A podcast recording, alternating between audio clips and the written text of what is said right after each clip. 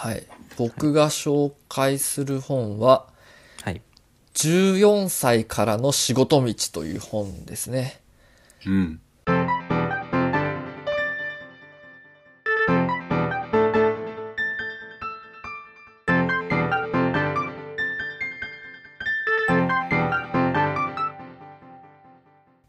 えっ、と、まあ、30歳を生きていくのになんで14歳からの本を選んでるか。まあ、これについて 紹介しなきゃならないんだろうなと思いますが。まあ、まずそうっすよね。はい。まあ、この本は、あの、希望学っていうことの研究をしている、うん。源田祐志さん、源田先生っていう方が書いてる本で、まあタイトルからもわかるように、まあ仕事について14歳でも理解できるように書かれてる本なんですね。で、まあ例えばこれからの人生や生き方っていうのを考えていく上で、まあその支えになるようなヒントがたくさん詰まってる。で、しかもこれはもう本当に14歳でも読めるように文字も大きいし、たくさんルビも振られていて、とにかく読みやすいんですよ。で、なんかまあ僕は、嬉しいね。そう、そうなのよ。だからまあ僕はもうどこが赤線かわからないくらいもう線引いてあって、もうどういう部分に赤線入れたかっていうのもうわかんないくらいになっちゃってるから、はい もう線引くのはやめた方がいいなと思うくらいなんですけれども、まあ、でもこれ大事だなっていうポイントがいっぱいあるってことですか？いっぱいあるんですよ。で、あそれはなんかその読む時々によってちょっとずつ違ったりとかして、例えば僕はこの本に、まあ、大学の恩師に勧められて読んだんですけど、まあ、例えば就職活動をする時とか、まあ、社会人として仕事を始めた時とか、まあ、きっとこれ30歳になって改めて自分が読んだ時に、もう一度意識しなきゃいけないなとか、今これは大事にしなきゃいけないなっていったところは、ちょっとずつ変化をしながら、だけどこの本の中には必ず詰まってるんじゃないかっていう気がするので、まあそういう意味でこの本を今回選んでみましたね。なるほど。うーん。で、さっきの安倍賞は幸福学だね。幸せについて話をしてくれたんだけど、まあ、特に今回のこの源田先生がやっている希望学について僕はすごくこれも面白いなっていうふうに思っていて、うん。例えばまあ幸福っていうのはその状態がこう継続するってことを望んだり願ったりするのに対して、希望っていうのは、まあ現状からのこう後天的な、より良くなるっていうような変化を、まあ願ったり望んだりをするようなことなんじゃないかなというふうに思っていて、うんまあここで言う例えば希望っていうのは、まあ大切な何かを行動によって実現しようっていう、まあそんな気持ちのことを意味してるというふうに、まあうん源田先生とかは話をしてたりしますね。うんうん。まあなのでなんか30歳、まあ今よりも少しでもいい人生、働き方ができたりとかする、そんな状況を僕は願ってるので、まあなんかそういう著者の人が書いている、かつヒントがたくさん詰まってる、まあこれは僕にとって結構大事な本だなというような気がしたので、今回紹介をしてみましたね。なるほど。ちなみにその、希望となり得るものって何なんですか？希望となり得るもの。まあなんかその希望を生み出すにはなんか3つ源があるっていうふうに言われてて、うん例えばまあ選択できる可能性だね。選択できる可能性だったりとか、うん人と人との関係性だね。関係性、コミュニティとか。で、あともう一つは物語性って言われてて、やっぱりこう、逆境から跳ねのけて、達成するとか、成し得るみたいな、そういうストーリー性っていうのも希望を生み出すのに、すごく大事なんじゃないかと。だから例えば、まあ、震災から生まれる希望みたいなものがあるとするならば、まあ、そういうのは一つ物語性の由来するものだったりするんじゃないかなと。だからこのコロナの状況、かなり希望を語るには、もう物語性はすごく出来上がってきてるような気がい。します、そうだ。ね。そうだね。だってこんだけさ、俺たち20代の今真ん中にいて、よく人生の先輩たちがさ、20歳の頃はいいよ、若いうちにね、とかっていろいろ言うけど、その若いうちにねの今をコロナでいろいろ我慢強いられたり、様々な社会的な変化によって揺らぐような時代を生きている私たちは、なんか30歳を生きていくときに、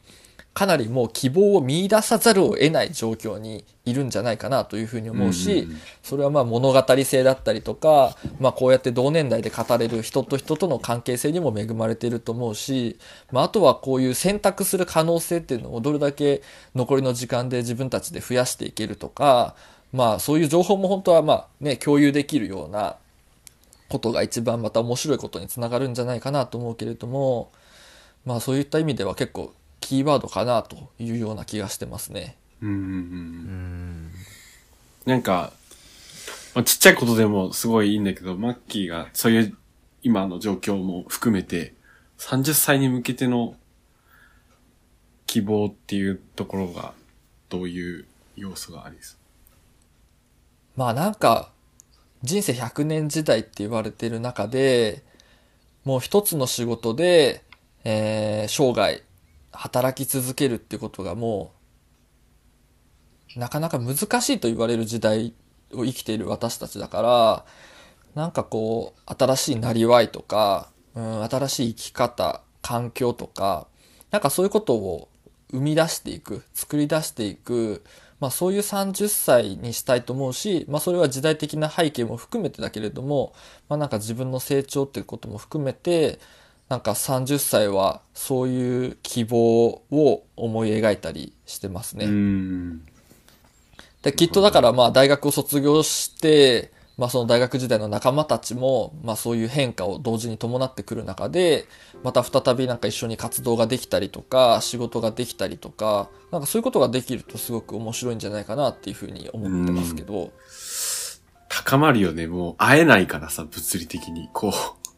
そうね。何か一緒にやりたいみたいな、やっぱやっぱ欲求、ただでさえあったけどね。このなんか選択可能性っていうのがさそのなんか自分のやりたいことのさあ自分って俺ね、うん 安倍翔がやりたいやりたいことって結局そのなんだろう漁師っていう生き方っていう選択を残したいっていうのあると思うんだよねうん。なるほど。なんかいや今はその漁師っていううん職業がまだ存在するけどこれ なんか本当に身の回りに漁師の存在いなくなった時に、うん。なんか漁師になりたいなと思った時にどうすればなれるんだろうっていうなんかうーんなり方が本当にんないなっていうか教わりたいけど教わ教われる人いないとかなんか本当にそういう状況だなと思ってなんか本当に今がねギリギリな状態。なんか本当に引き継ぐつか受け受け継いでいくっていうかなんていうの？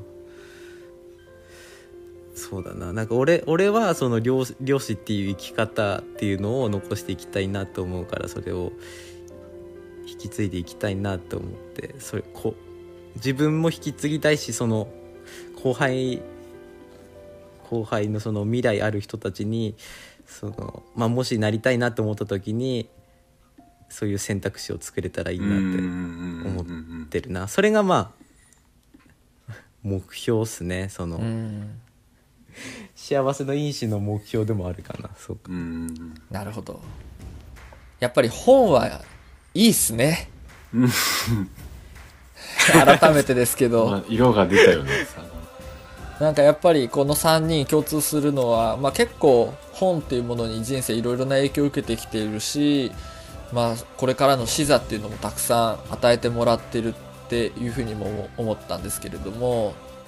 まあ、僕が思うその本のやっぱり魅力は